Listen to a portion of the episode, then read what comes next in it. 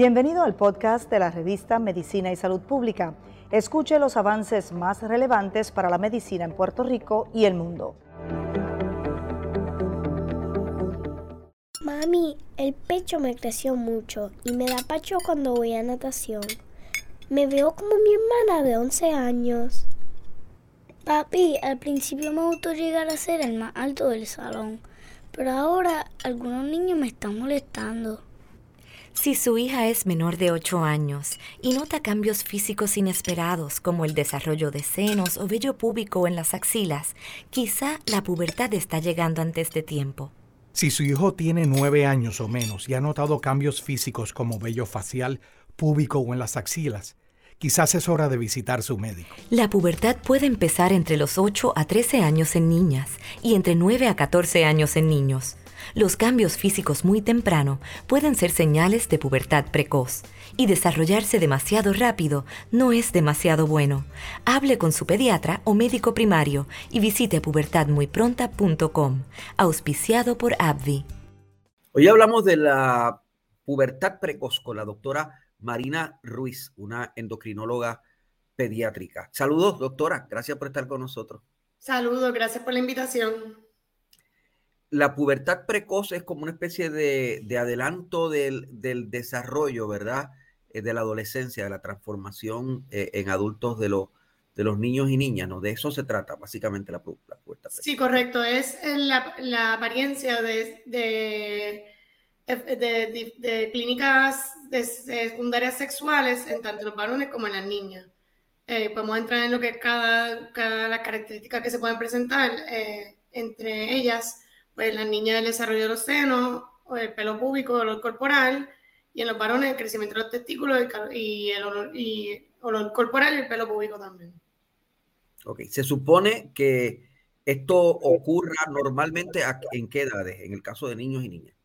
Pues mira, cada vez se está viendo más temprano, pero todavía por, por, este, por escritura y por research y todo, el diagnóstico de pubertad temprana es cualquier hallazgo secundario sexual antes de, las, de los 8 años en las niñas y antes de los 9 años los varones. cualquier cosita que aparezca antes de los 8 años en las niñas y 9 años en los varones. Si se da después de los 8 años y 9, y 9 años en, en, ellas y ellos es normal, pero si es antes... Correcto, pero muy importante es el inicio de la pubertad. No es que es normal que una niña menstrue a los 8 años, por ejemplo. No, es normal, eso no es no normal. es normal. Es el inicio de las señales de pubertad. Ok. Eh, ¿Y ese inicio se da qué? qué, características tiene?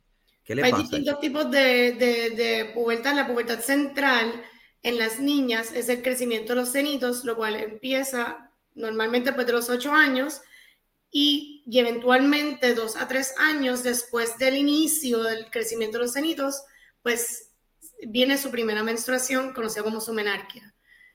También, pues, antes, también hay una pubertad periferal, que pueden ver el, olor, corporal, pelo púbico, acné, todas estas cositas, si aparecen antes de los 8 años, pues pueden ser patológicas también y, y, y, se merecen una evaluación. Eh, un varón es un poquito más complicado, de hecho los estudios demuestran que hay menos varones que llegan a las clínicas de endocrinología pediátrica y que reciben tratamientos menos, pero son los más peligrosos y son los más que hay que estar pendientes. Y más adelante le explicamos por qué, pero el, el crecimiento de los testículos en un varón es la primera señal de una pubertad verdadera y es la que requiere atención. Pero también si hay hallazgos de pelo púbico, olor corporal y acné antes de los nueve años, pues también se merece una evaluación. ¿Cómo se diagnostica la pubertad precoz? ¿Tiene que hacer algún tipo de prueba? Clínico primero, examen físico. Muchos médicos de la periferia general, pediatras, no les gusta tocar este tema y no les gusta examinar físico el desarrollo. Y esto es bien importante porque son áreas que no, si uno no palpa los testículos de un varón, uno no va a saber si está en pubertad o no. Esto no es algo que se ve tan obvio y que el papá va a decir, ah, mira, sí, tiene los testículos un poquito más grandes de lo que se supone. No, hay, hay hallazgo clínico, se miran las curvas de crecimiento también, porque si hay una aceleración en el crecimiento, puede indicar que hay pubertad temprana. Este, o sea que eso, es otra razón por la cual los varones no llegan a las oficinas, porque dicen, ay, el nene está alto, qué bueno, va a ser bien alto, bien alto, pero eso puede ser indicativo de que el niño está en pubertad temprana y requiere. So, se empieza por un examen físico, se verifican los cenitos, el pelo púbico, acné es bastante fácil de ver en la cara, si lo hay. La mamá usual, los papás son bien enfáticos en decir si hay olor corporal o no, porque a nadie le gusta un niño que huela mal desde, desde pequeño, y por eso es una de las quejas principales.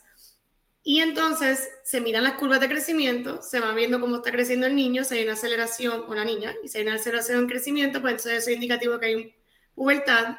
Y luego se pueden enviar laboratorios eh, para indicar si el, paciente está en pubertad, entiéndase LH y FSH, que son las hormonas que se hacen en la pituitaria para comenzar el proceso de pubertad, ¿verdad? Y una placa de mano. porque una placa de mano? Se me va a decir qué edad ósea tienen sus, sus, sus hijos, ¿verdad? Este, si está más adelantada, pues uno se preocupa. Uno es más adelantado de su edad cronológica. ¿Entiendes? Un niño de 6 años con una placa de mano de 9 o de 10. Eso es indicativo de que algo está pasando y que está acelerando ese desarrollo más.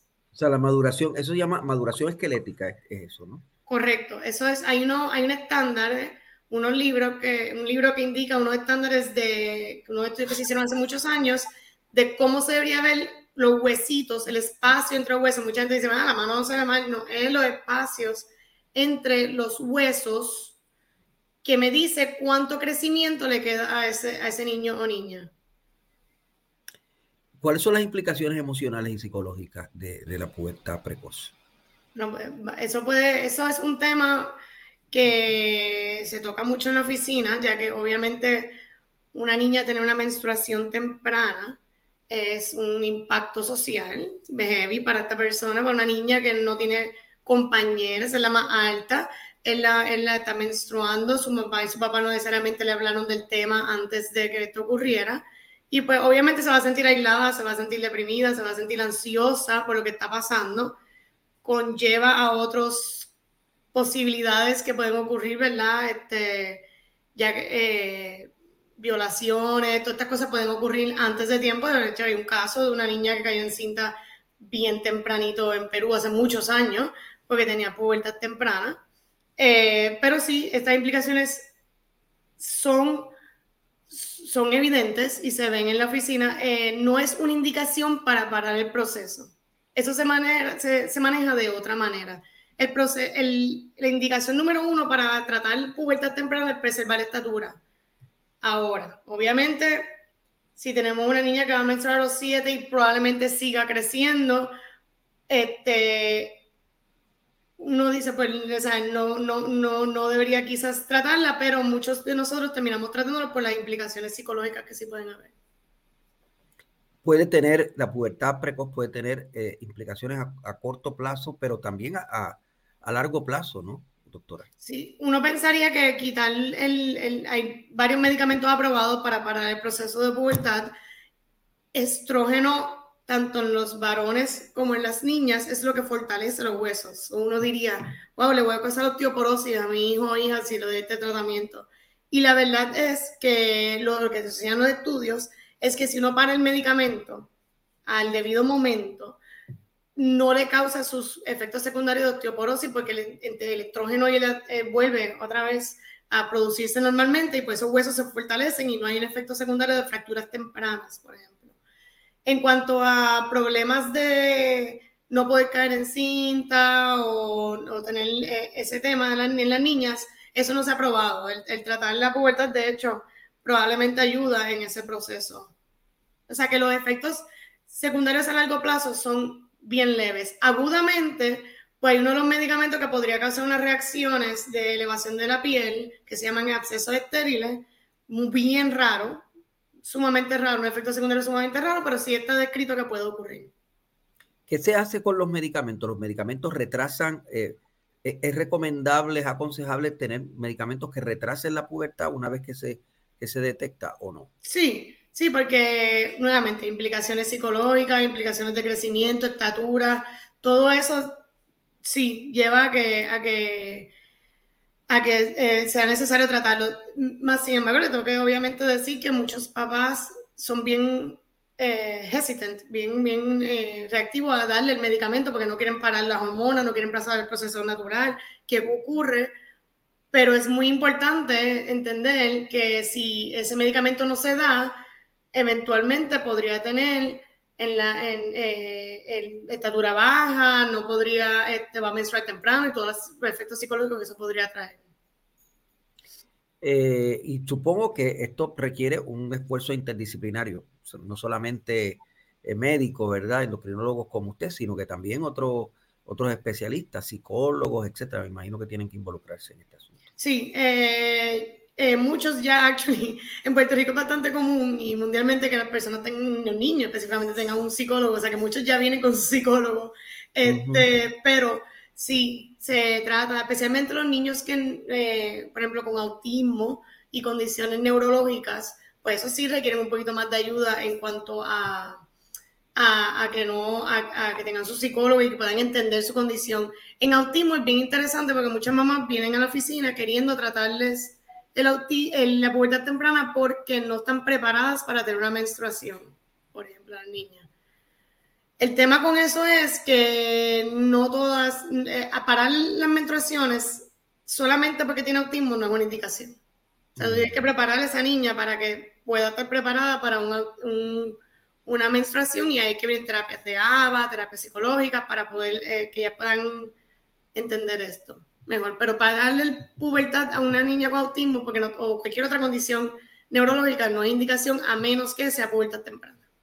Usted mencionó hace un rato que cada vez hay eh, eh, una pubertad más temprana, o sea que, y, eso incluso recuerdo yo hace unos, hace décadas, diría que hace como 30 años, hubo una alarma en Puerto Rico porque había lo que se consideraba condiciones epidémicas de lo que entonces se llamaba eh, telarquia precoz, ¿verdad?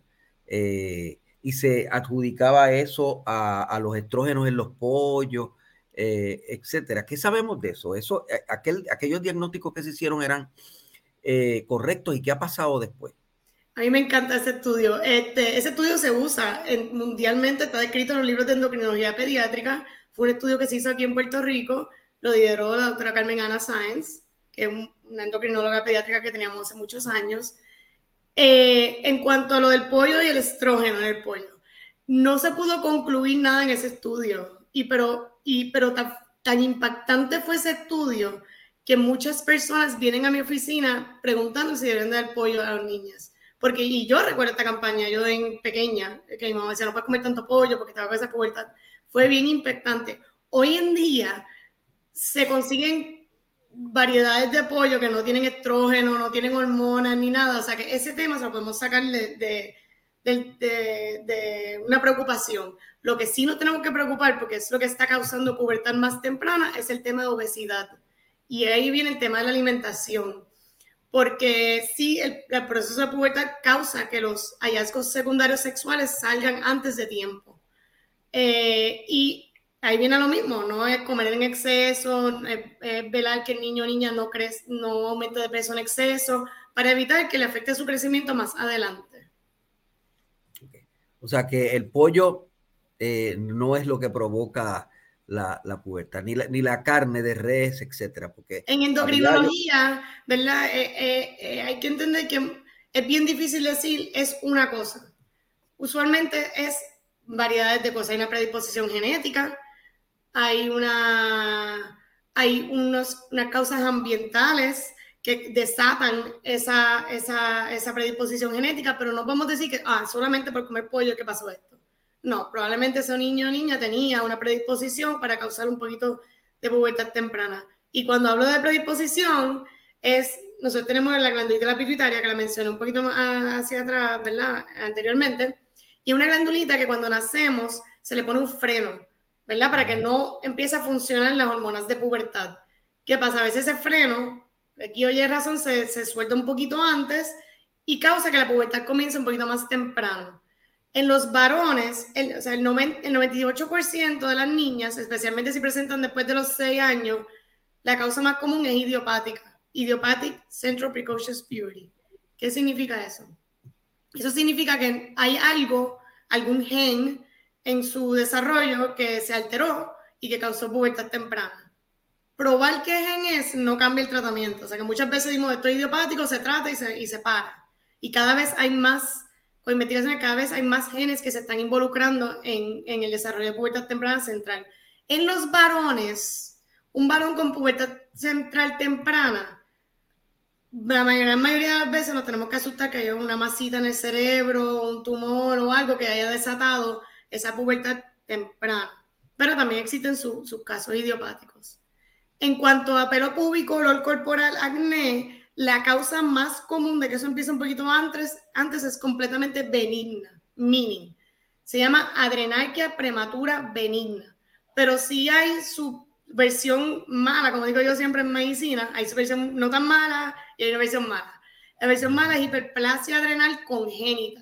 Y de eso hay un montón de variedades, incluyendo niños que nacen con la condición, que requieren tratamiento desde que son bebés, hasta niños que no presentan hasta más tarde, con un poquito de pelo público, acné, olor corporal, pero una condición que se descarta. ¿Por qué? Porque el tratamiento es completamente distinto a pubertad central puerta central se, usan medicamentos para aguantar el proceso del crecimiento del testículo y el crecimiento de los senos en las niñas. Y si es hiperplasia adrenal congénita, se tiene que dar esteroides para bajar esas hormonas masculinas. ¿Hay avances en el tratamiento de, esta condición? Sí, se están. Usualmente las inyecciones para pubertad central eran, este, eran mensuales, cada tres meses. Hoy en día tenemos medicamentos aprobados que duran seis meses y que, porque son inyecciones, estamos hablando de inyecciones intramusculares cada mensualmente, cada tres meses, o sea que ahora tenemos alternativas subcutáneas que duran un poquito más, este, que se han ido aprobando poco a poco, o sea que sí ha habido avance en el tratamiento de pubertad. Yo creo que el avance más grande que ha habido es el, el teaching a los pacientes, a la comunidad, a los pediatras, a los médicos generalistas, a los médicos de familia. Cada vez es más los son más los referidos que llegan a la oficina porque estamos más alertados a la condición. Estamos más pendientes de que esto puede pasar. Y eso... No, se puede hablar sobre medidas preventivas que no sea eh, la, dieta, ¿verdad? Usted dijo que la obesidad puede, puede eh, provocar. Así que esa es la única medida preventiva, me imagino. Y, la que a mí me encanta decir, que la gente me, dice todo el tiempo que por qué, yo es que esto es bien importante, eh, ir a su pediatra o su médico primario. O sea, si tú no vas a tu médico primario, tú no te vas a enterar que algo está pasando. Por lo menos una vez al año visita a tu médico primario para estar segura que el niño o niña está creciendo bien, estamos todo bien, antes de caer en pánico y, llegar a un punto que ya no se puede tratar, porque hay, hay momentos que los niños llegan que ya es muy tarde para ayudarle el tratamiento. O sea que yo, mis hijos tienen su propia pediatra, yo van una vez al año, yo no soy su pediatra.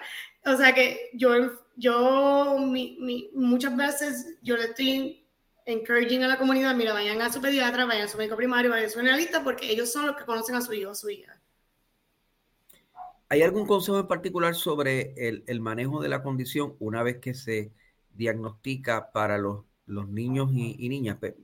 Me refiero a los padres y los cuidadores, porque me imagino que los padres y los cuidadores, ¿verdad? Los abuelos, etcétera, se van a preocupar. Eh, tampoco es como cuestión de levantar el, pánico, ¿verdad? Como que el mundo se está acabando. ¿Qué hay que hacer? O sea, ¿cómo, cómo manejar la situación? Es una condición bien abstracta y bien difícil para que muchos papás lo entiendan y muchos abuelos, porque esto era un tema Pubertad es un tema que siempre ha tenido como un bias.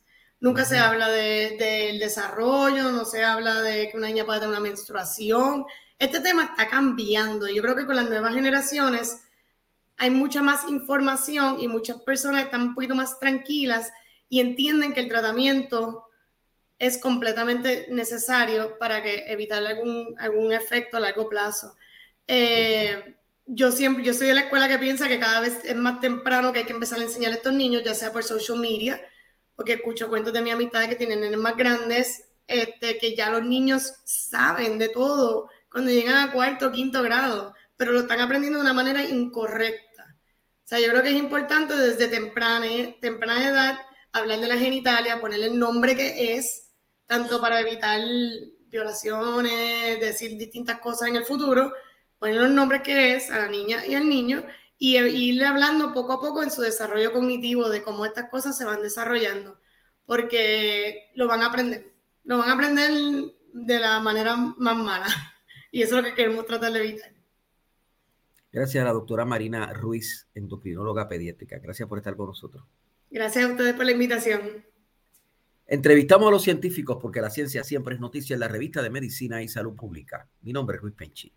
Mami, el pecho me creció mucho y me da pacho cuando voy a natación. Me veo como mi hermana de 11 años. Papi, al principio me gustó llegar a ser el más alto del salón, pero ahora algunos niños me están molestando. Si su hija es menor de 8 años y nota cambios físicos inesperados como el desarrollo de senos o vello púbico en las axilas, quizá la pubertad está llegando antes de tiempo. Si su hijo tiene 9 años o menos y ha notado cambios físicos como vello facial, púbico o en las axilas, quizás es hora de visitar su médico. La pubertad puede empezar entre los 8 a 13 años en niñas y entre 9 a 14 años en niños. Los cambios físicos muy temprano pueden ser señales de pubertad precoz y desarrollarse demasiado rápido no es demasiado bueno. Hable con su pediatra o médico primario y visite pubertadmuypronta.com, auspiciado por AbbVie.